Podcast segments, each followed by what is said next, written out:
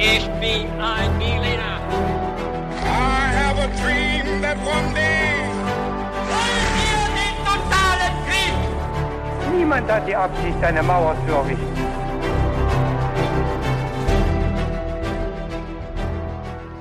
Hi und willkommen zurück bei einer neuen Folge von His2Go und das wie immer mit mir Viktor. Und mit mir, David. Und bei His2Go ist es immer so, dass wir uns alle zehn Tage eine neue, spannende Geschichte erzählen. Und das Besondere dabei ist, dass der eine nie weiß, worum es in dieser Geschichte gehen wird. Und bevor es losgeht, stellen wir uns immer gegenseitig meistens drei sehr knifflige Fragen. Genau. Und heute ist David an der Reihe, mir eine Geschichte zu erzählen. Und ich bin schon ganz gespannt, worum es gehen wird. Aber bevor wir dazu kommen, haben wir bei His2Go immer noch eine ganz besondere Frage, die wir uns stellen. Und die lautet, David, was trinkst du heute zum Podcast? Meine Antwort lautet dieses Mal eine Ingwerlimonade. Äh, ein bisschen scharf, äh, wenn das das richtige Wort ist, aber ziemlich lecker. Das klingt richtig gut. Und ich trinke heute einen Rezünserberger Motte Eistee. Und auf den bin ich nicht äh, einfach so gekommen, sondern der wurde mir empfohlen von Giamiro. Vielen Dank dafür, er schmeckt hervorragend. Dann würde ich sagen Prost und ich übernehme jetzt. Wir steigen in die Folge ein, bevor wir noch weiter rumschwafeln, mit einem kleinen Intro. Mit lautem Krachen zerberstet der Thron unter der Wucht steinerner Äxte. Die Angreifer schleudern das kostbare Tafelgeschirr zu Boden und sie schänden die Malereien auf der Außenfassade des Königspalastes von Piedras Negras. Dann lassen die wütenden Krieger der Stadt Yaxchilan den ganzen Palast in Flammen aufgehen. Von diesem Angriff berichten uns die Inschrift in Yaxchilan, allerdings kann die Stadt selber diesen Triumph nicht mehr auskosten, denn dieser Bericht ist die letzte Inschrift. Danach ereilt Yaxchilan das gleiche Schicksal wie fast alle anderen Städte des Maya-Tieflands. Sie werden aufgegeben, verlassen und am Ende verschwindet eine ganze Zivilisation aus diesem Tiefland. Schon die frühesten Wiederentdecker der einst großen Städte konnten sich die Vorgänge nicht erklären. Zitat Riesige Städte verschwanden im Dschungel und Weisheit und Wissen der Maya ging der Menschheit für Jahrhunderte verloren. Was brachte diese Zivilisation zu Fall, die Jahrtausende lang überlebt hatte und erblüht war? Das haben sich die Entdecker gefragt, die mitten im tiefsten Dschungel auf völlig verlassene, steinerne Städte stießen. Und das fragen wir uns auch in dieser Folge. Also was wurde aus den Maya? Woher kam der Kollaps dieser Hochkultur?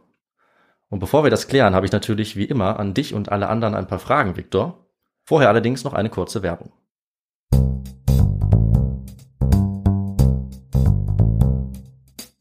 Victor, Geld ist eigentlich eine ziemlich praktische Erfindung gewesen. Auf einmal in der Geschichte musstest du nicht mehr zwei Fälle gegen eine Tonvase tauschen, sondern konntest stattdessen einfach zwei Silberschäkel dafür zahlen. Aber mit der Geschichte des Geldes kam auch eine sehr lange Geschichte von Problemen, wie man damit umgeht und wie man dabei den Überblick behält. Ja, das kenne ich gut. Vor allem, weil ich beispielsweise drei verschiedene Konten habe, bei unterschiedlichen Streamingdiensten und Magazinen angemeldet bin und bei diesen ganzen Sachen weiß ich manchmal selber nicht mehr so genau, wie viel Geld ich eigentlich dafür ausgebe und vor allem, was mir dann am Schluss übrig bleibt. Und früher war das ja alles ein bisschen überschaubarer, weil früher war ja natürlich auch alles besser. Ja, das sagst du jetzt so einfach als Historiker, klar. Aber was es natürlich mittlerweile gibt und früher noch nicht, das ist die App Finanzguru. Und die hilft dir dabei, bei deinen Finanzen die Übersicht zu behalten. Okay, dann zahle ich Geld für die App, um mein Geld zu managen oder wie funktioniert das? Nein, Finanzguru ist zum Glück dauerhaft kostenlos und es hat auch noch einige andere Vorteile. Du kannst beispielsweise all deine Konten verbinden, egal welcher Art jetzt diese Konten sind, und du kannst dann den Gesamtüberblick behalten über deine Ein- und Ausgaben und das natürlich auch mit den höchsten Sicherheitsstandards durch die Banken. Es gibt auch hilfreiche Analysen, zum Beispiel wofür jeden Monat das meiste Geld bei dir drauf geht und damit denke ich, wirst sogar du dann die Übersicht behalten. Das klingt schon mal richtig gut, ja. Und es wird sogar noch besser, denn noch mehr Analysen und Funktionalitäten, zum Beispiel regelmäßig Budgets für die optimale Sparrate, die gibt's außerdem in der Finanzguru Plus Variante und die kriegen alle, die uns zuhören, mit dem Code History3 auch noch für drei Monate kostenlos. Das heißt, für alle Zuhörenden und besonders für dich, Victor, ist es jetzt höchste Zeit, sich diese App zu holen.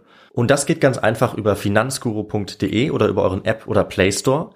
Dort könnt ihr die App laden, euch registrieren, dann die Konten verknüpfen und auf dem Reiter Mehr könnt ihr den Gutscheincode History3 eingeben. David, das klingt genial und bei dem Angebot schlage ich natürlich sofort zu.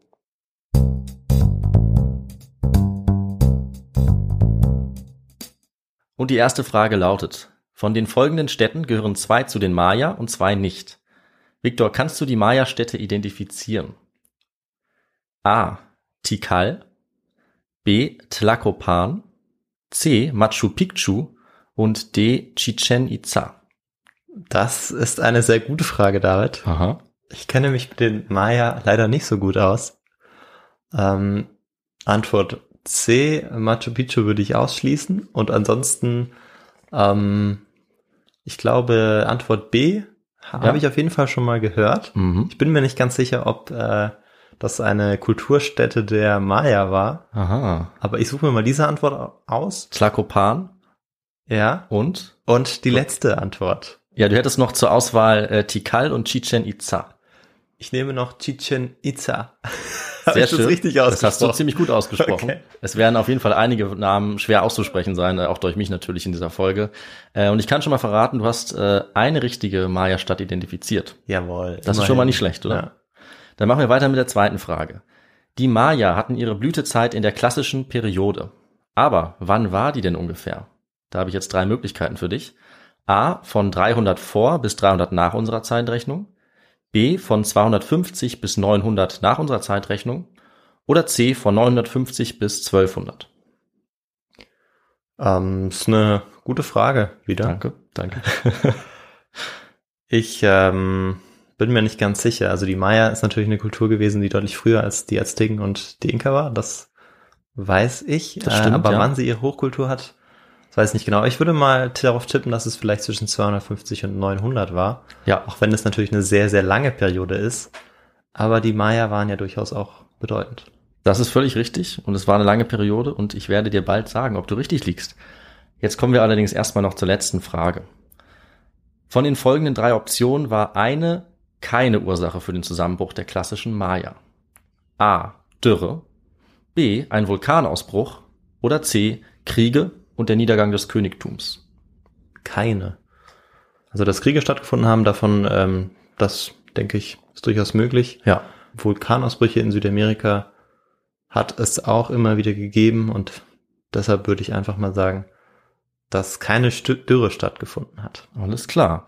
Äh, Der Vulkanausbruch ist natürlich auch ein Thema, mit dem du dich gut auskennst. Ja, Aber schauen wir mal, ob es auch in dieser Geschichte vorkommt. Wir fangen jetzt also an mit unserem Thema über den Zusammenbruch der Maya. Maya, das sind für ziemlich viele von uns geheimnisvolle Menschen, die es geschafft haben, tief im Dschungel städtische Zivilisationen zu errichten, von denen wir heute jede Menge beeindruckender Überreste haben. Die sind natürlich sehr beliebte Tourismusziele geworden und aus europäischer Sicht, wahrscheinlich haben die Maya in einer Art grünen Hölle gewohnt, im tropischen Regenwald, voller unbekannter Pflanzen, Schlangen, Raubtiere. Also ist es kein Wunder, dass von den großen Kulturen Lateinamerikas die Ruinstätten der Maya als letzte bekannt geworden sind. Die Inka in den Anden und die Azteken in Zentralmexiko sind deutlich früher weltberühmt geworden, aber die Maya sind es mittlerweile auf jeden Fall auch. Der Grund dafür ist, dass die Tieflandgebiete von Amerika, der Amazonas-Regenwald und auch die Regenwälder in Mittelamerika lange Zeit eigentlich undurchdringlich waren für die Europäer, sodass eben diese Städten äh, noch nicht entdeckt wurden. Als sie dann aber entdeckt wurden, haben sich natürlich die Leute gefragt, wie auch wir uns jetzt fragen, wo die Anfänge der Maya liegen, wie diese Kultur entsteht und sich entwickelt hat, die dann solche beeindruckenden Ruinenstädten uns hinterlassen hat. Und äh, da setzen auch wir an und fragen uns, was zuerst, Viktor, was wir für diese Folge natürlich brauchen. wir brauchen für äh, unsere Folgen immer den historischen Kontext. Genau, und wir fragen uns, wo äh, der anfängt, wo die Anfänge liegen.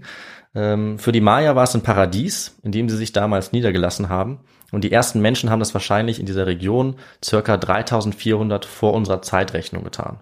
Durchaus sehr früh. Sehr früh, ungefähr auch zu der Zeit, als sich am Nil und in Mesopotamien auch die ersten Menschen niedergelassen haben. Für die Maya oder die Vorfahren der Maya waren das jetzt noch nicht unbedingt äh, feste Siedlungen, sondern eher noch eine Jäger-Sammler-Kultur. Äh, und wir wissen, dass sie das aber schon getan haben in der Region des heutigen Mexiko, äh, Guatemala, Belize, Honduras und El Salvador. Und äh, jetzt können wir uns fragen, wie man diese frühe Besiedlung nachweisen kann. Also ungefähr ab 3400 vor unserer Zeitrechnung. Diese Zeit nennt man in der Archäologie auch das Archaikum. Und äh, für diese Zeit sind erstmals dann Pollen nachgewiesen von Mais und Maniok, sodass wir äh, schon mal ahnen können, dass die, die, die Vorfahren, die Urahnen der Maya damals schon angefangen haben, diese Früchte zu kultivieren, wofür wir dann eben ein paar Spuren finden. Was sie aber noch nicht getan haben, ist systematischen Ackerbau zu betreiben. Und sie waren eben noch nicht sesshaft.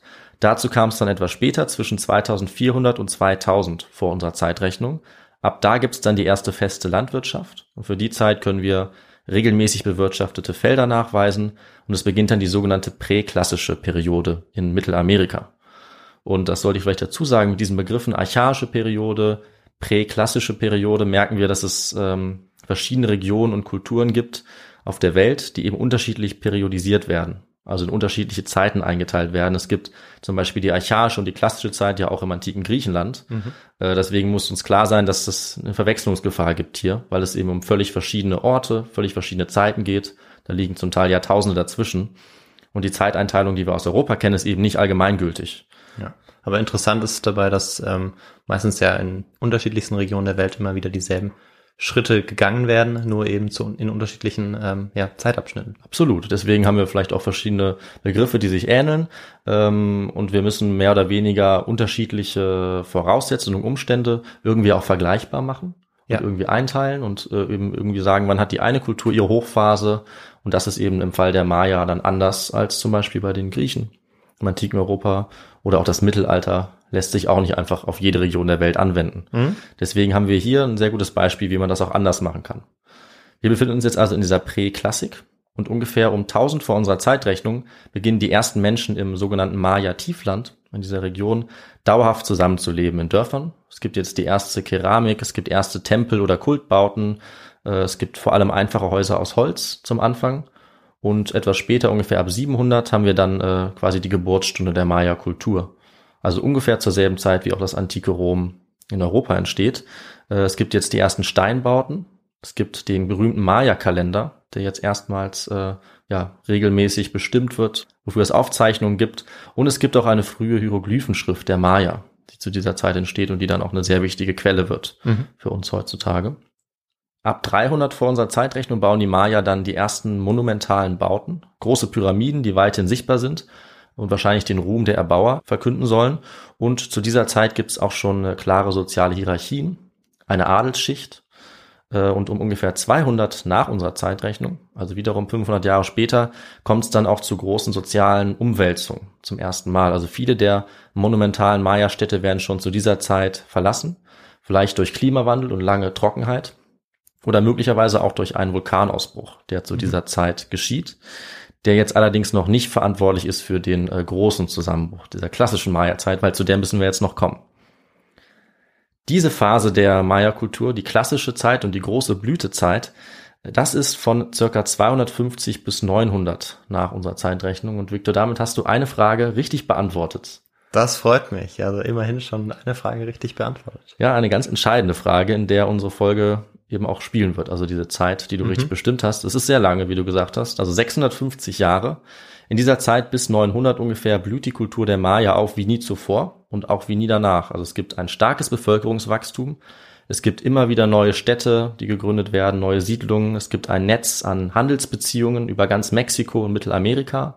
Äh, es entwickelt sich ein sehr ausdifferenziertes Handwerk. Es gibt äh, Religion, die äh, sehr weit verbreitet ist, sehr ausdifferenziert ist. Und es gibt auch ein sehr starkes Königtum, das sehr wichtig ist für die soziale Struktur, für die politische Ordnung zu der Zeit. Gottkönige entstehen, wie wir es auch von anderen südamerikanischen Völkern kennen.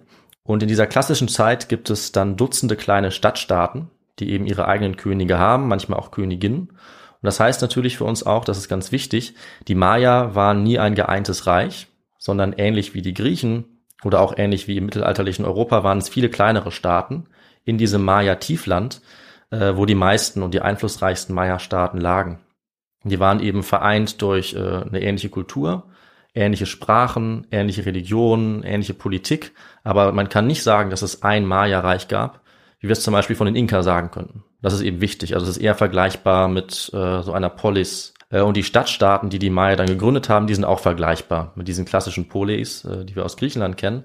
Das heißt, es war meistens ein großer zentraler Ort, dazu das unmittelbare Umland, ein paar kleinere Siedlungen und größer waren die meisten Maya-Staaten auch nicht. Es gab einige wenige, die ein größeres Gebiet kontrolliert haben. Das war zum Beispiel das berühmte Tikal, was du, Victor, mhm. glaube ich, bei unserer Frage gerade ausgeklammert hast. Ja. Das okay. wäre auf jeden Fall schon mal richtig gewesen. Das war zusammen mit Kalakmul äh, wahrscheinlich die größte Macht, die die Maya aufgebaut haben. Es gab auch noch Städte wie Palenque oder wie später auch Chichen Itza, hm. womit du richtig geantwortet hast. Sehr schön. Also auf jeden Fall schon mal äh, eine Trefferquote, die da ist. Eineinhalb Fragen. Genau, richtig das, beantwortet. Das geht auf jeden Fall in die Wertung mit ein. ja.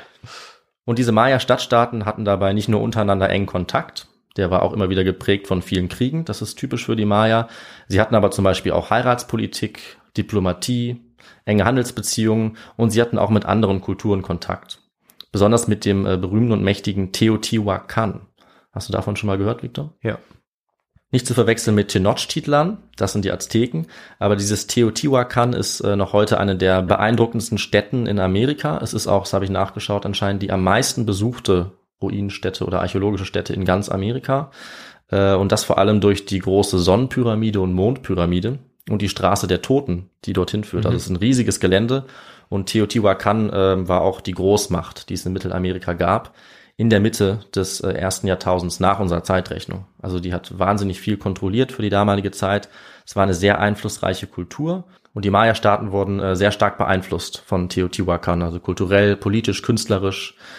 Teotihuacan selber war aber eine eigene Kultur, eine multiethnische Kultur oder auch kosmopolitische. Das heißt, äh, diese Stadt oder dieses Reich hat nicht zu den Maya dazugehört, sondern die haben koexistiert, haben manchmal Krieg geführt, sich mal verbündet und sich eben sehr stark gegenseitig beeinflusst. Neben Teotihuacan gab es auch einige Großmächte der Maya und die zwei, die ich schon genannt habe, das sind die wichtigsten, die man auf jeden Fall hervorheben muss. Das ist Tikal und Calakmul. Die beiden wurden im siebten Jahrhundert nach unserer Zeitrechnung ähm, so einflussreich, dass sie die zwei Hauptmächte waren unter den Maya. Und äh, dieses Machtverhältnis war einige Zeit lang stabil, solange ja, die sich einigermaßen auf einer Augenhöhe befanden, ähm, Kriege geführt haben, Diplomatie hatten und eben starken Einfluss auf die anderen kleineren Städte. Allerdings äh, kam es dann so, dass Tikal Kalakmul letztlich besiegt hat. Und dadurch, dass jetzt eine dieser Mächte ausgeschaltet war und es nur noch Tikal gab als größte Macht, äh, ist ein Machtvakuum entstanden.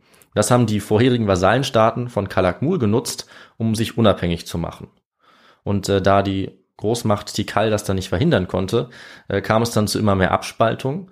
Und es ist zunächst äh, natürlich das Königtum von Kalakmul äh, zusammengebrochen, dann aber auch das von Tikal. Es kam zu einem Zusammenbruch der politischen Institution und wenig später dann zu einem generellen Zerfall und schließlich zu einem Kollaps von fast allen Städten im Tiefland.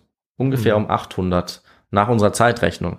Also es kam zu einem Zusammenbruch der klassischen Maya-Kultur, als äh, fast alle Städte von der Bevölkerung verlassen wurden. Und jetzt müssen wir uns natürlich fragen, ähm, was die Gründe dafür sind. Ja.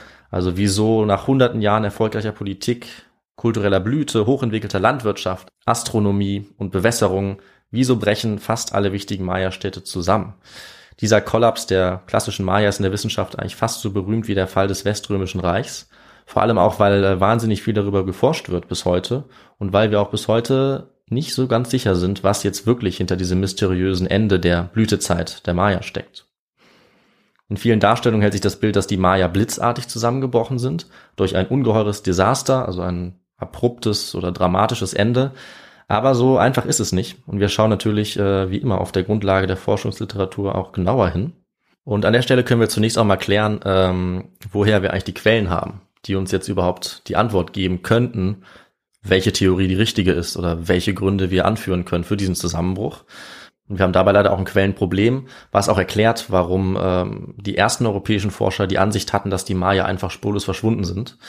Und sie dachten, dass es keine Kontinuität gegeben hätte zwischen den großartigen Ruinen und äh, den später von den Spaniern unterdrückten Nachfahren der Maya. Und dass die Quellenlage äh, nicht weitaus besser ist, das ist eigentlich ziemlich bitter, weil wir eigentlich einen sehr großen Unterschied haben zwischen den Maya auf der einen Seite und den Inka und Azteken, was die Quellen angeht. Da würde ich dich fragen, Viktor, was dieser Unterschied sein könnte. Ja, du hattest ja vorher schon davon gesprochen, dass ähm, es die Hieroglyphen-Schrift ja gab. Genau. Und ich bin mir nicht ganz sicher, wie das bei den Azteken und Inka war, aber vielleicht könnte das was sein, was bei den, ganz gut bei den Maya äh, hätte sein können, dass man da vielleicht was überliefert hat. Ja, das ist völlig richtig. Ich weiß nicht mehr, ob ich in den Folgen darauf eingegangen bin. Ich glaube bei den Inka kurz. Aber der große Unterschied ist, äh, dass die Maya ihre eigene komplexe Schrift hatten, ihr eigenes Schriftsystem, das bis heute auch fast vollständig entziffert werden konnte. Seit den 1980er Jahren können wir diese Maya-Schrift eigentlich fast vollständig lesen. Und die Azteken hatten im Gegensatz dazu keine eigene Schrift, also keine komplexe Schrift. Und die Inka hatten nur die sogenannte Knotenschrift. Und die Mhm. kann bis heute niemand lesen. Und damit haben wir natürlich eigentlich eine riesige Quellenbasis von den Maya selbst, äh, auf die wir heute zugreifen können, wenn äh, es nicht eine ziemliche Katastrophe gegeben hätte, was die Forschung angeht oder aus Sicht der Forschung. Äh, wir hätten heute einen unschätzbaren Vorrat an Schriftquellen der Maya, wenn nicht ein spanischer Mönch fast im Alleingang 99 Prozent davon verbrannt hätte. Ja. Und äh, dieser Mönch war Diego de Landa, der hat im 16. Jahrhundert die Maya missioniert. Und ich würde sagen, aus Sicht der Geschichtswissenschaft ähm, hat er mit seinen Bücherverbrennungen ein riesiges Verbrechen begangen. Äh, und dass er mit den indigenen Maya brutal umgegangen ist, das ist, glaube ich, dann auch keine Überraschung mehr. Auf jeden Fall haben wir durch diesen Mann heute nur noch vier schriftliche Quellen, also Bücher oder Kodizes äh, aus Baumrindenpapier, die aus der Feder der Maya selbst stammen. Und von diesen vier Quellen stammt äh, der Großteil unseres Wissens über die Maya. Mhm. Dazu kommen dann Gebäude und Inschriften und natürlich die Archäologie. Äh, aber es ist eben sehr frustrierend, wie viel mehr wir über die Maya wissen könnten, von ihnen selber geschrieben, in einer Schrift, die wir lesen können, noch obendrein, wenn jemand anderes als dieser Diego de Landa damals die Bücher gesammelt hätte der sie eben alle verbrannt hat, äh, auch als Instrument der Unterdrückung und Indoktrinierung der, der Maya und der äh, Bekehrung dann zum Christentum. Also die Maya hatten wahrscheinlich eine umfangreiche Literatur, die dadurch leider heute verloren ist. Was es aber zum Beispiel gibt, ist äh, der berühmte Kalender der Maya und die kalendarischen Angaben. Und diese Daten dazu, die gibt es in fast allen Siedlungen. Hm. Und durch diese Quellen, wenn wir die genau untersuchen, kann man die Zahl der Städte bestimmen, die solche Kalender hatten. Und man kann eben schauen, wie weit diese Aufzeichnungen gehen, natürlich auch, was sie beinhalten und ob sie irgendwo enden. Und da zeigt sich, dass diese Zahl der Aufzeichnungen bis 800 nach unserer Zeitrechnung sehr stark ansteigt und dann ab da stark abfällt. In hm. vielen Städten gibt es also ungefähr ab 800 keine Aufzeichnung mehr. Äh, jetzt nicht in allen und auch nicht in allen zur gleichen Zeit. Aber das hat eben dazu geführt, dass relativ früh in der Wissenschaft die Vermutung aufgekommen ist, dass was passiert ist zu dieser Zeit und dass es einen Kollaps gegeben hat weil diese Aufzeichnungen so jäh yeah in der einen Stadt oder in der anderen äh, aufhören. Und die letzten Städte, die dann noch Kalenderdaten aufgezeichnet haben bei den Maya, äh, die liegen immerhin 180 Jahre auseinander, also von 711 bis 910. Und das passt natürlich auch zur Maya-Staatenwelt, weil ich habe ja schon gesagt, die war sehr zersplittert. Ähm, es waren viele kleine unabhängige Städte, auch wenn sie verbunden waren durch Sprache und Kultur. Und deswegen ist es äh, logisch, dass die nicht alle direkt zur selben Zeit zusammengebrochen sind aber schon noch in so kurzer Abfolge, dass äh, wir davon ausgehen können, dass es ein oder mehrere Gründe gab, die sie alle betroffen haben. Die werden wir uns jetzt anschauen. Die mächtige Stadt Kopan zum Beispiel hatte die letzte Aufzeichnung 822, mhm. diese kalendarische Aufzeichnung, und Kalakmul, die ich schon erwähnt hatte, wahrscheinlich die mächtigste aller Maya-Städte, die hatte um 909 zum letzten Mal äh, so ein Datum. Und bis dahin wissen wir, hatte die Bevölkerungsdichte rasant zugenommen in den letzten 150 Jahren vorher. Und dann kam der Kollaps, der auch als die sogenannte Endklassik äh, gesehen wird und als die Periode, in der eben diese Blütezeit der Maya beendet wird. Das beginnt ungefähr ab 800 und ich habe ja gesagt, die Blütezeit geht bis 900 bis 950, weil es eben äh, kein einzelner Zeitpunkt war, sondern so eine Art Zeitraum, in der diese Maya-Städte und Staaten zusammenbrechen. Mhm. Die Situation vor dem Zusammenbruch war eben, dass jetzt alle nutzbaren Flächen im Tiefland der Maya besiedelt waren. Das heißt, es gab keine leeren Räume mehr. Die Bevölkerungsdichte war so groß wie kaum sonst auf der Welt. Und ab 800 wurde dieses Gebiet dann nach und nach entvölkert, wo vorher Millionen Menschen gelebt haben. Und das muss irgendwie zu erklären sein. Und äh, Viktor, hast du jetzt vielleicht schon eine Vermutung nochmal äh, entwickelt im Laufe der Folge, was so vielen Menschen zum Verhängnis geworden ist? Ähm, ja, also ich, es könnte ja weiterhin mehrere Gründe dafür geben, aber ja. ähm, vielleicht handelt es sich ja tatsächlich auch um, um einen Vulkanausbruch, der äh, dazu geführt hat. Und ähm, ja, natürlich haben die Menschen wahrscheinlich auch Kriege geführt ja. um die Gebiete, die dann äh, ja noch zu besiedeln wären. Also dafür mussten sie ja andere Menschen töten, aber diese Kriege haben sie ja dann wahrscheinlich geführt.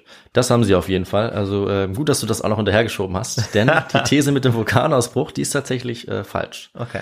Die habe ich erfunden, beziehungsweise, also wenn nicht eine große Entdeckung gemacht wird, dann äh, ist das zumindest eine, sagen wir mal, eher abwegige These. Mit den Kriegen liegst du allerdings goldrichtig. Die hat es auf jeden Fall gegeben. Und was wir uns allerdings zuerst anschauen, ist äh, die dritte Theorie, die es noch gab, mhm. die auch richtig gewesen wäre, nämlich äh, die Dürre und äh, die Klimaveränderung. Mhm. Das ist die erste große Theorie in der Wissenschaft, die es gegeben hat und die eben dann auch alle Maya-Städte natürlich hätte betreffen können. Also eine insgesamte Dürre, insgesamten Klimawandel in dieser gesamten Region von Mittelamerika. Dafür gibt es äh, unter anderem Hinweise in Sedimenten, Pollen oder auch in Eisbohrkernen in der Arktis. Mhm. Und wir können deswegen bestimmen, dass es in den Jahren 810, 860 und 910 extrem wenig Niederschlag gegeben hat. Die Regenmenge war sehr gering äh, und dass es deswegen mit Sicherheit zu schweren Dürren gekommen ist. Die haben auf jeden Fall stattgefunden. Und bei dem großen Wachstum und der Bevölkerungsdichte der Maya, die es ja gegeben hatte, vor dieser Zeit, bis zu dieser Zeit, könnte das äh, ein wichtiger Grund für den Kollaps gewesen sein. Und dieser Grund äh, Klimawandel, Dürre ist ja vielleicht auch aufgrund der heutigen Situation weltweit besonders beachtenswert oder rückt sehr schnell in den Fokus, was auch menschlich ist, dass wir unsere eigene Situation eben auf die Geschichte beziehen und unsere Interpretation auch abhängig machen von den Dingen, die uns beschäftigen. Also heute der Klimawandel, dann ist es naheliegend, dass wir sagen, vielleicht war es bei denen auch der Klimawandel. Vielleicht können wir etwas daraus lernen, wie die Maya mit dem Klimawandel umgegangen sind oder im schlimmsten Fall eben, wie sie daran zugrunde gegangen sind. Dürre und Ressourcenknappheit hätte dann eben bei den Maya zu immer mehr Konflikten führen können und letztlich auch zum Sturz vieler Könige, was wir gehört haben. Äh, wenn die dann eben nicht mehr in der Lage waren, die Situation zu verbessern, dann verlieren sie an Autorität und die Staatsgebilde brechen in sich zusammen. Äh, das ist erstmal ziemlich überzeugend, oder Victor? Ja, finde ich schon, ja, dass das viel Sinn macht, was du da erzählst. Aber es gibt natürlich noch ein Aber, was ich jetzt eingebaut habe. Äh, es geht natürlich noch weiter. Ja. Denn so einfach ist es ja eigentlich nie. Nee, das und stimmt. Ich denke, es ist jetzt schon klar, dass diese Dürre-Theorie auf jeden Fall nicht, nicht falsch ist. Und die Fakten, auf denen sie beruht, die sind messbar. Also es gab Dürreperioden. Äh, aber die Frage ist, ob das wirklich ausreichend ist, um den Zusammenbruch zu erklären. Und damit haben wir eigentlich eine ähnliche Situation äh, wie mit dem mysteriösen Zusammenbruch der Großreiche rund ums Mittelmeer um 1200 vor unserer Zeitrechnung wozu wir ja auch eine Folge haben zum mhm. Ende der Bronzezeit. Äh, da haben wir uns auch gefragt, welcher der ganzen Gründe ist jetzt wirklich ursächlich und wir haben festgestellt, wahrscheinlich alle Gründe irgendwie in der Mischung oder man kann nicht genau sagen, welches davon der wichtigste war. Und bei den Maya ist es eigentlich ganz ähnlich. Und wir haben auch ein paar gute Argumente gegen den Klimawandel als Hauptursache oder als alleinige Ursache.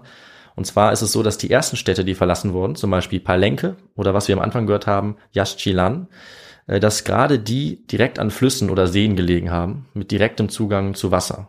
Mhm. Das heißt, dass für diese Städte Dürre eigentlich kein Problem gewesen sein kann durch diesen Wasserzugang. Und ähm, viele Städte und Stadtstaaten wurden von den Maya auch schon vor den Trockenzeiten, die wir nachgewiesen haben, verlassen. Also zum Teil schon Jahrzehnte vorher. Und deswegen haben wir in der Forschung zumindest einen weitgehenden Konsens, dass es zwei Phasen gab beim Untergang der klassischen Maya.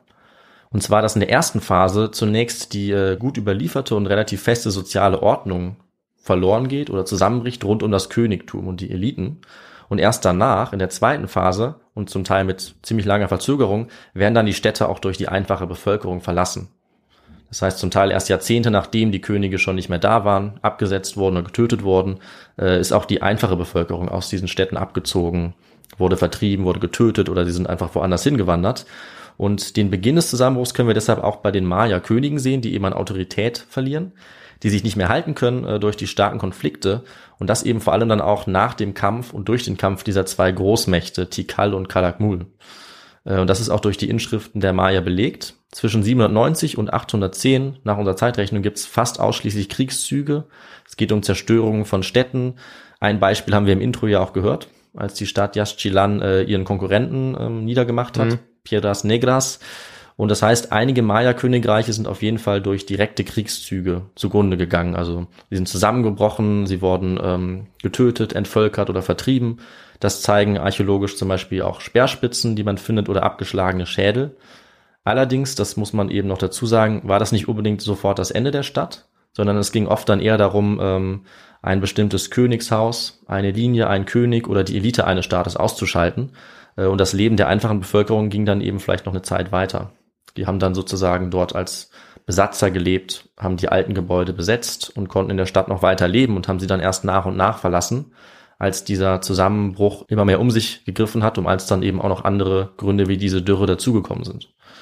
Ähm, aber solche kriegerischen Zerstörungen waren zumindest ein Grund für verlassene Maya-Städte, zum Beispiel in Dos Pilas, Aguateca oder Cancuen. Äh, das wurde um 800 gewaltsam zerstört. Dort wurde die Königsfamilie rituell hingerichtet, zusammen mit 30 Adligen und die Stadt wurde dann komplett verlassen. Das haben wir auf jeden Fall äh, nachgewiesenermaßen rausfinden können. Und diese Konflikte haben wahrscheinlich nicht direkt zum Untergang geführt, sondern erstmal zu Abspaltungen, zu kleineren Staaten, die eben jetzt die Möglichkeit hatten, an Macht zu kommen, nachdem die größeren Staaten zerfallen waren. Vor allem diese zentralen Machtinstanzen Tikal und Kalakmul, aber dadurch sind dann eben wahrscheinlich auch die Handelsrouten und die Kontakte zusammengebrochen, weil es die Könige nicht mehr gab, ähm, die dann auch in Inschriften nicht mehr vorkommen, äh, kann man auch davon ausgehen, dass die zentrale Organisation ab diesem Zeitpunkt wahrscheinlich gefehlt hat. Und so schnell konnte man das Ganze nicht reorganisieren. Das heißt, die politische Infrastruktur oder solche Sachen wie Wasserversorgung, ähm, mhm. ja, die, die Ernte oder auch religiöse Tätigkeiten, die waren dann eben nicht mehr wieder aufzubauen. Dadurch, dass auf einmal diese Machtstruktur des Königs und der Eliten weggebrochen ist. Und dann kamen eben die Dürreperioden wahrscheinlich noch dazu in dieser mhm. entscheidenden Phase. Und als Folge dieser gleichzeitigen Kriege, Hungersnöte und Dürren haben die Menschen dann nach und nach eben die Tieflandgebiete verlassen, der großen Maya-Städte, über Jahrzehnte hinweg, manche schon relativ früh, andere etwas später, aber ungefähr um 950 nach unserer Zeitrechnung waren dann fast alle Städte entvölkert. Auf dem Land gab es auch kaum noch Maya und diejenigen, die das überlebt haben, die Kriege und die Krisen, äh, die sind wahrscheinlich geflohen oder ausgewandert, entweder ins Hochland nach Guatemala oder in den Norden der Halbinsel Yucatan. Mhm. Und wenn ich sage, sie sind geflohen oder sie haben sich neue Städte gesucht, dann bedeutet das natürlich auch, dass es nach diesem Zusammenbruch der großen Städte ähm, und nach dieser fast vollständigen Entvölkerung des Tieflandes noch lange nicht vorbei war mit den Maya.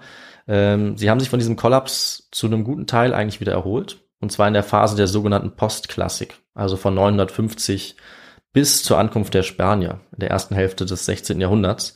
Und es gab sogar dann noch eine späte Blütezeit der Maya, die jetzt eben nicht wie zuvor im Tiefland waren, wo die wichtigsten und größten Städte waren, sondern im Norden von Yucatan oder auch in Guatemala. Und dabei war jetzt vor allem die Stadt Chichen Itza bedeutend, mhm. von der ich schon gesprochen hatte. Die hat jetzt nochmal eine neue Vormachtstellung erreicht im Norden. Und danach gab es dann auch eine weitere bedeutende Stadt, Mayapan. Also sehr viele äh, von diesen Maya-Städten, Maya-Namen. Chichen Itza kennen, glaube ich, die meisten von uns, vielleicht unterbewusst durch die berühmte Pyramide, die es da gibt. Die heißt äh, Kukulkan-Pyramide, so weiß gräulich, äh, 30 Meter hoch und bestimmt eines der bekanntesten Gebäude äh, wahrscheinlich von Amerika insgesamt. Chichen Itza hatte dann nach diesem Zusammenbruch der klassischen Maya-Städte seine eigene Blütezeit, so ab 900 nach unserer Zeitrechnung oder auch im 10. Jahrhundert, vielleicht auch gerade weil die anderen Städte zusammengebrochen waren und jetzt eben Leute dorthin geströmt sind, äh, andere Mächte ausgeschaltet waren. Äh, und insgesamt kann man sagen, dass in der Zeit von 1100 bis 1500, also bis zur Ankunft der Spanier, eine weitere Blütezeit der Maya geherrscht hat. Die gab es eben vor allem im Norden von Yucatan, vor allem in Chichen Itza und Mayapan. Und wir können sagen, dass es vielleicht dann weniger einen Untergang gab, generell der Maya, als eher einen Übergang oder eine Verlagerung hin zu anderen Regionen, äh, die eben noch nicht so dicht bevölkert waren, die nicht vom Krieg zerstört waren und zumindest sollten wir sagen, dass dieser Untergang nicht endgültig war und dass er eben vor allem konzentriert war auf die großen klassischen Maya-Zentren im Tiefland. Und äh, wer letztlich dann den endgültigen Untergang auch der letzten unabhängigen Maya-Städte verursacht hat, das äh, kannst du dir wahrscheinlich schon denken, Victor, weil ich habe die äh, Protagonisten und die Verantwortlichen dafür auch schon erwähnt. Ja, das stimmt natürlich. Wenn wir dann ins äh, 15. oder 16. Jahrhundert schauen, dann sind das die Europäer beziehungsweise die Spanier. Genau, das ist dann die Ankunft der Spanier. Die bedeutet wirklich das Ende der letzten großen Maya-Zentren. Also obwohl sich so kleinere Siedlungen noch länger gehalten haben in abgelegenen Gebieten, in die die Spanier nie gekommen sind, zum Glück auch. So also war es ja auch bei den Inka, also Orte wie Machu Picchu haben sie nie erreicht. Und dort konnten auch sehr lange auch unabhängige, traditionell lebende Maya äh, sich halten und weiter existieren. Und das bedeutet aber auch, dass wir natürlich äh, eine Überschneidung haben, interessanterweise, wenn die Spanier ankommen, zwischen den Azteken und den Maya. Also es ist nicht so, dass die Azteken die Maya ersetzen, weil sie ja mehr oder weniger auf dem gleichen Gebiet existieren, im mhm. heutigen Mexiko und auch auf dieser Halbinsel Yucatan, sondern die ersten äh, Völker oder die ersten indigenen Völker, die Cortés trifft, das sind die Maya tatsächlich, mhm. mit denen er verhandelt, mit denen er auch zum Teil Krieg führt. Und erst danach, auf dem Weg ins Inland, kommt er zu den Azteken. Das ist, finde ich, ganz interessant, was man vielleicht nicht denken würde, weil die Inka sind ja regional abgetrennt. Die sind eben in Südamerika, mhm. im heutigen Peru und Chile. Aber die Maya und Azteken sind nicht nur auf derselben Region, heute in Mittelamerika, äh, sondern eben auch in derselben Zeit aktiv geworden. Äh, also sie hat natürlich Kriege untereinander und die Azteken waren dann die Großmacht, also die die Oberherrschaft hatten in der Region. Aber die Ankunft der Spanier hat äh, nicht nur die Herrschaft der Azteken beendet, sondern auch vor allem die Unabhängigkeit der Maya. Und das eben auf demselben Gebiet. Und äh, jetzt können wir uns fragen, endet hier die Geschichte der Maya? Endet sie mit der spanischen Eroberung? Oder dann vielleicht mit der Gründung der modernen Staaten? Was wäre dein Tipp, Victor? Naja, dafür, dass sie enden müsste, müsste man ja die ganze Kultur auslöschen, die Menschen genau. auslöschen. Und so grausam die Spanier waren, ich glaube, das ist ihnen nicht gelungen. Sie sich wahrscheinlich ähm, mit den Azteken dann später und den spanischen Ankömmlingen dann assimilieren in irgendeiner Weise. Ja und ähm, die Kultur dann eben weiterlebt in den nächsten Jahrzehnten, Jahrhunderten. Genau, und das sogar bis heute. Also die Ja. Geschichte der Maya geht zum Glück weiter. Die der Azteken übrigens nicht. Also die verschwinden eigentlich fast völlig. Bei den Maya ist es anders. Bis heute leben über sechs Millionen Menschen in den heutigen Staaten der Maya-Gebiete, also Guatemala, äh, vor allem Mexiko und weitere Staaten. Das sind eben so viele, dass äh, wenn sie heute alle in einem Maya-Staat leben würden, sie zum Beispiel größer wären als Dänemark. Oder fast so groß wie die Schweiz mit über sechs Millionen. Und sie sprechen heute noch eine der 30 verschiedenen Maya-Sprachen, die Ah, sich auch gehalten grad- haben. Genau, ich wollte gerade fragen, wie sich das denn zeigt, Ja, dass sie sich äh, ja noch in der Kultur der Maya Ja. zugehörig fühlen. das ist eine gute Frage. Aber es ist genau wie wir eben auch damals die Maya bestimmen, äh, sagen wir mal, um ungefähr die Zeitenwende oder sogar davor oder danach. Also es ist eben eine gemeinsame Sprache, eine gemeinsame Kultur und eben auch ähm, das Erinnern oder die Identifikation damit. Also Ja. diese sechs Millionen Menschen sprechen heute immer noch eine der Maya-Sprachen. Sie verstehen sich auch als die Nachfahren der Maya. Äh, Sie leben allerdings heute unter oft schlechten Bedingungen. Und man kann leider wirklich sagen, äh, dass sich seit dem Beginn des spanischen Kolonialismus da auch nur wenig geändert hat. Also die Maya äh, bis hin zu den heutigen Maya wurden unterdrückt und es geht ihnen als Resultat davon immer noch sehr schlecht. Nach der Eroberung der Spanier ist zwar erst 1697 der letzte eigene Maya-Staat zugrunde gegangen. Der Staat der Itza, der wurde von der spanischen Krone unterworfen, als die Spanier die allerletzte Stadt gestürmt haben, noch Petén und ab da gab es dann keine unabhängigen Maya-Städte mehr. Das heißt, es ist gar nicht so lange her. Zu einer Zeit, wo beispielsweise der Dreißigjährige Krieg schon rum war, also vor erst Mhm. ungefähr 330 Jahren, haben die letzten Maya immer noch unabhängig existiert. Ab dieser Zeit dann allerdings, also ungefähr 1700, äh, ja, ging es den Maya fortan sehr schlecht, wie den anderen indigenen Völkern auch. Und das hat sich auch nicht verbessert, als äh, die Unabhängigkeit erlangt wurde. Also 1810 bis 1822 werden Mexiko und Guatemala unabhängig von Spanien, aber die Lebenssituation ändert sich nicht für die dort lebende indigene Bevölkerung. Und bis heute hat sich das leider auch äh, wenig verändert. Viele Maya leben in Unterdrückung, in Armut und unter miserablen Bedingungen als direktes Resultat dieser Kolonialzeit. Es gab 1847 bis 1901 auch eine sehr lange Rebellion der Maya. Ah. Hast du davon schon mal gehört? Nee, aber ich wollte auf die Frage, also ich wollte dich das nochmal fragen, wie das Ja. denn sich dann entwickelt hat, weil ähm, wir haben ja auch eine Folge über die Mapuche gemacht, Genau. die ähm, ja vor allem jetzt die letzten Monate ja auch im Vordergrund standen, weil sie eben auch für mehr Rechte kämpfen. Ja. Äh, und jetzt wollte ich eben wissen, wie das bei den Nachfahren der Maya ist. Ja, also es ist ähnlich. Ähm, wir haben ja ge- gelernt, dass die Mapuche eben besonders erfolgreich waren im Widerstand. Aber ich habe ja auch gesagt, bis 1700 haben sich die Maya zum Teil gehalten, also sie waren auch erfolgreich. Aber sie wurden eben extrem unterdrückt und haben es nicht geschafft, wie die Mapuche, sich äh, einen Autonomiestatus zu erkämpfen oder eben Zugeständnisse zu erkämpfen. Das haben sie aber durchaus versucht. Also diese Rebellion, die ja 50 Jahre gedauert hat, äh, auf der Halbinsel Yucatan, das war der sogenannte Kastenkrieg. Und da waren die Maya eine Zeit lang erfolgreich, hatten ihre eigenen Gebiete, die sie aber auf lange Zeit dann äh, nicht verteidigen konnten. Und letztlich mussten sie sich dann den mexikanischen Truppen ergeben. Äh, allerdings gibt es heute noch einen Aufstand, der 1994 ausgebrochen ist, der immer noch fortdauert, allerdings in niedriger Intensität. Das ist der sogenannte Zapatistenaufstand und der eben ein Resultat ist der Lebensbedingungen der indigenen Maya in Mexiko, weil die immer noch so schlecht sind ähm, bis heute. Und dieser, ja, dieser Aufstand dauert an, köchelt immer mal wieder hoch, auch mit gewaltsamen Konflikten, aber ist noch nicht abgeschlossen. Und äh, die Maya sind eben eine sehr große Gruppe in verschiedenen Ländern in Mittelamerika, die bis heute kämpfen und kämpfen müssen um äh, weitere Rechte, um bessere Behandlung als Resultat der Kolonialzeit. Und sie wurden oft eben ähm, Opfer von Gewalt, von Politik, beispielsweise im Bürgerkrieg in Guatemala. 1960 bis 1996 sind dabei ungefähr 250.000 Menschen getötet worden und die meisten von ihnen waren indigene Maya. Also leider haben sie eine Geschichte eines sehr langen Leids erfahren seit der spanischen Kolonialzeit. Und das dauert eben bis heute fort. Ja, und damit sind wir ja in der Gegenwart angekommen. Richtig, richtig. Und wir kommen natürlich jetzt zum Ende auch noch zu einem Fazit. Schön. Äh, das wäre vielleicht ganz gut, weil das Thema war ja relativ komplex. Ich habe versucht, es runterzubrechen auf einige wenige Sachen, die man sich vielleicht merken kann, äh, auch wenn das Ganze natürlich noch nicht zu Ende erforscht ist. Und äh, wenn wir uns jetzt fragen, was war also der Untergang, was war die Apokalypse dieser klassischen Maya-Städte? Dass es einen Untergang gab, da besteht in der Forschung Einigkeit. Ähm, nur wie weit er reicht oder wie weit er zu beurteilen ist, das ist Auslegungssache.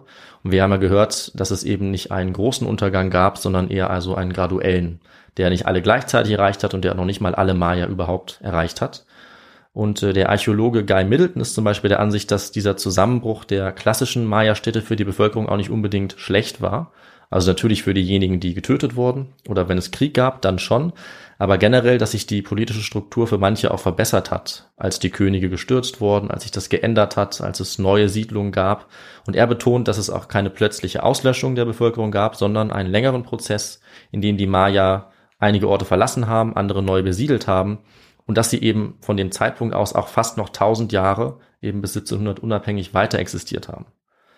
Aber um auch eine andere Meinung zu nennen, der Maya-Forscher Nikolai Grube, der formuliert es um einiges deutlicher und bestimmter. Äh, da habe ich ein Zitat rausgesucht. Zwischen 750 und 900 nach Christus verschwand eine ganze Zivilisation. Der sogenannte Kollaps der klassischen Maya-Kultur ist eines der großen Rätsel der Archäologie. Wohl nirgendwo sonst auf der Welt ist eine grandiose Zivilisation so endgültig untergegangen und sind so viele Städte verlassen und für immer aufgegeben worden, wie in diesen 150 Jahren, die das Ende der klassischen Maya-Kultur bedeuten. Also würde ich sagen, am Ende, wie so oft ist der Kollaps der Maya komplexer, als es auf den ersten Blick scheint. Äh, so eine vereinfachte Darstellung wie ähm, es gab eine Dürre und dann sind sie alle zusammengebrochen, die ist auf jeden Fall falsch.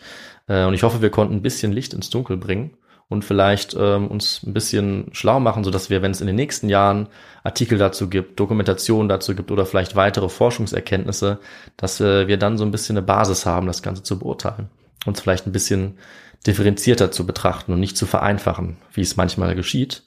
Und äh, damit sind wir natürlich am Ende der Folge angekommen. Vielen Dank, David, äh, für diese sehr interessante und spannende Folge zu den Maya. Und wir haben ja jetzt äh, eine Folge zum äh, ja, Untergang der Azteken. Genau.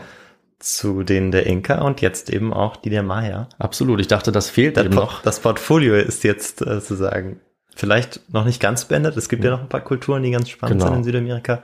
Aber die drei großen, die werden damit Ja. abgehakt. Das sind die drei großen und ich finde auch eben spannend, die Unterschiede zu sehen. Also bei den Inka und Azteken haben wir es sehr einfach. Es kommen Mhm. die Spanier, ähm, die ja, vernichten alles, versklaven die indigene Bevölkerung.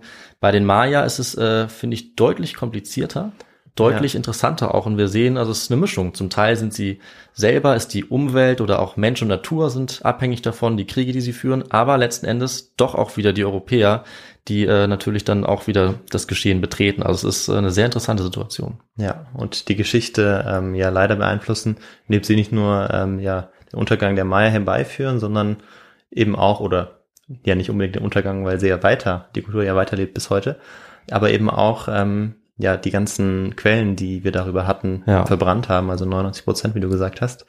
Äh, und das sind natürlich immer schreckliche Folgen von ähm, diesen Eroberungszügen, die es zu dieser Zeit gegeben hat und dann auch in Jahrhunderten später, ähm, als, als diese Kolonisationskriege dann geführt worden sind von den Europäern, ob in Afrika, äh, Südamerika oder Australien. Völlig richtig. Und eben, was man dabei auch merkt, dass es sich nicht nur um eine Vernichtung von ja, Menschen, um Krieg und Versklavung handelt, sondern auch eine Vernichtung der Kultur, wenn eben solche Quellen, Schriften und Gebäude vernichtet werden und das auch bewusst, damit sie eben der Nachwelt nichts mehr erzählen können, ist das eben auch nochmal eine ganz andere grausame ja, Art und Weise, eben solche Leute zu unterdrücken und zu unterwerfen, dass das alles vernichtet wird. Ja, das ist auf jeden Fall äh, tragisch, tragisches Ende. Ähm, und was ich auch ganz interessant aber finde, ist, dass wir hier eine Kultur haben, die ihre Blütezeit zwischen 250 und 900 hat. Und Mhm. Ja, wenn wir äh, den Blick jetzt nach Europa werfen, dann haben wir zu dieser Zeit, ähm, vor allem jetzt aus der Sicht der Geschichtswissenschaft, ähm, ja, eigentlich haben wir immer nur die Begriffe Zusammenbruch ähm, Ja. und ja, also Zusammenbruch des, des Weströmischen Reiches beispielsweise oder eben dann Anfang des Mittelalters, des dunklen Mittelalters. Stimmt. Also nur ganz an, einen ganz anderen Blick auf die Zeit, als es eben jetzt in Südamerika beispielsweise der Fall war. Und ähm, so unterschiedlich kann es eben sein, wenn man äh, von Region zu Region schaut. Und das ist ja das, was du am Anfang auch gesagt hast, zu diesen unterschiedlichen Abschnitten, Genau. Zeitabschnitten. Das ist eben spannend, dass man äh, beobachten kann, dass äh, die Europäer nicht immer irgendwie voraus waren in irgendeiner Art und Weise, ganz und gar Absolut, nicht, sondern dass absolut. auf anderen Kontinenten in bestimmten ähm, Zeitabschnitten eben die Zivilisation weit voraus war. Genau, also sagen wir mal jetzt irgendein Datum aus der Luft gegriffen, also um ja, 476 zum Beispiel hättest du weniger gerne wahrscheinlich in Rom gelebt, äh, bei diesen Umstürzen und Umbrüchen. Du hättest wahrscheinlich lieber in äh, Tikal gelebt oder in Teotihuacan, weil eben die Maya eine sehr beeindruckende, hochentwickelte Kultur hatten. die zu einer Zeit dann eben Europa wieder voraus war. Natürlich lässt sich das Ganze nicht so einfach äh, vergleichen, aber die eben ihre Blüte hatte zu einer Zeit, wie du es richtig gesagt hast, als es in Europa dann auch mal sehr dunkel aussah. Ja. Ja, sehr spannend, sehr interessant. Und jetzt kommen wir, würde ich sagen, auch ähm, ja zur Literatur, äh, die du benutzt hast, also was eben jetzt die Historiker mit und Historikerinnen mit den Quellen angefangen haben, die uns noch übrig geblieben sind, was ja nicht sehr viele sind, vier waren es, glaube ich. Ja. Ähm, genau, bin ich mal gespannt, was es da für, für Bücher gibt. Ja, bevor ich das erwähne, sage ich sogar noch kurz, äh, wer uns das Thema vorgeschlagen Ah, hat. Das ist ja noch besser. Äh, du hast ja nämlich richtig gesagt, äh, und das haben auch unsere Zuhörerinnen und Zuhörer gesagt, dass wir die anderen großen Kulturen ja schon hatten, also die bekanntesten zumindest, also die Inka und Azteken. Und äh, unter anderem Stefan, Philipp und zuletzt auch Julian haben gesagt, äh, interessant, aber uns fehlen noch die Maya. Und deswegen habe ich gedacht, äh, wird es jetzt Zeit eben, dass wir auch das betrachten. Und ähm, die Bücher, die ich dafür vor allem verwendet habe, also Literaturgrundlage, das war von Nikolai Grube und Alexander Schubert, das Buch Maya, Rätsel der Königsstädte. Äh, sehr langes, dickes Buch mit vielen Bildern, also sehr empfehlenswert. Und auch von äh, Guy Middleton, Understanding Collapse, ein gutes Buch. Und nicht zu vergessen, äh, auch ein sehr bekannter Forscher, Berthold Riese, Der Untergang der Sonnengötter. Das waren drei Bücher, die fand ich eigentlich alle sehr interessant, gut geschrieben. Und da gibt's noch viel mehr Details, ähm, weil ich natürlich hier leider wie so oft verkürzt habe, mal ein bisschen vereinfacht oder was rausgelassen, auch bei den Gründen für den Kollaps. Da gibt's natürlich viele Details. Das kann man da alles nochmal nachlesen. Ähm, und genau, das ist eben in diese Folge geflossen. Okay, dann schaue ich auf jeden Fall mal in das Buch rein. Vielleicht finde ich ja irgendwo einen Vulkanausbruch. Du wirst auf jeden Fall auch einen finden. Also wie gesagt, äh, die sind nicht ganz unschuldig äh, und haben auch eine Rolle gespielt, zum Beispiel in dieser früheren Zeit. Ja. Und äh, ja, dann komme ich noch zu dem Teil, ähm, wo es darum geht, wie man uns unterstützen kann, richtig? Sehr gerne. Und da gibt es inzwischen ganz viele Möglichkeiten. Und bevor ich dazu komme, noch ein großes Dankeschön an alle, die uns Nachrichten haben zukommen lassen oder uns gespendet haben. Das freut uns immer sehr, äh, wenn ihr uns dadurch unterstützt. Und ja, da, das motiviert uns auch sehr und dadurch bleiben wir auch am Ball. Ja, so ist es also auch von mir. Vielen, vielen Dank an alle. Ja, und Nachrichten könnt ihr uns schreiben über unsere E-Mail kontakt.histogor.de oder über kon unser Kontaktformular oder über die unterschiedlichen Social Media Plattformen, Instagram, Twitter oder YouTube. Da freuen wir uns natürlich sehr, wenn ihr äh, uns da unterstützt, ähm, uns da folgt, uns da Nachrichten zukommen lasst. Und außerdem könnt ihr auch auf unserer Website ein bisschen Merch erwerben, ein T-Shirt oder eine Tasse mit unserem Logo drauf. Damit unterstützt ihr uns natürlich auch und auch einfach äh, über eine Spende. Und wenn ihr das tut, dann kommt, bekommt ihr natürlich einen Platz in unserer Hall of Fame auf unserer Website. Und damit habe ich, glaube ich, auch alles gesagt, was zu sagen war. Ich würde sagen, das waren äh, die wichtigen Dinge. Die waren alle dabei. Sehr gut. Und dann gibt's in zehn Tagen die nächste Folge von mir. Ich bin mir noch nicht ganz sicher, worum es gehen wird. Ich bin aber äh, gespannt. Wohin ich gehe, aber ich habe schon ein paar Sachen auf Lager. Nach ein paar Tipps, die ich bekommen habe, auch von den Zuhörerinnen und Zuhörern. Und ja, es wird auf jeden Fall spannend. Das glaube ich. Bis dahin wünsche ich allen alles Gute, bleibt gesund und macht's gut. Bis dann. Ciao. Ciao.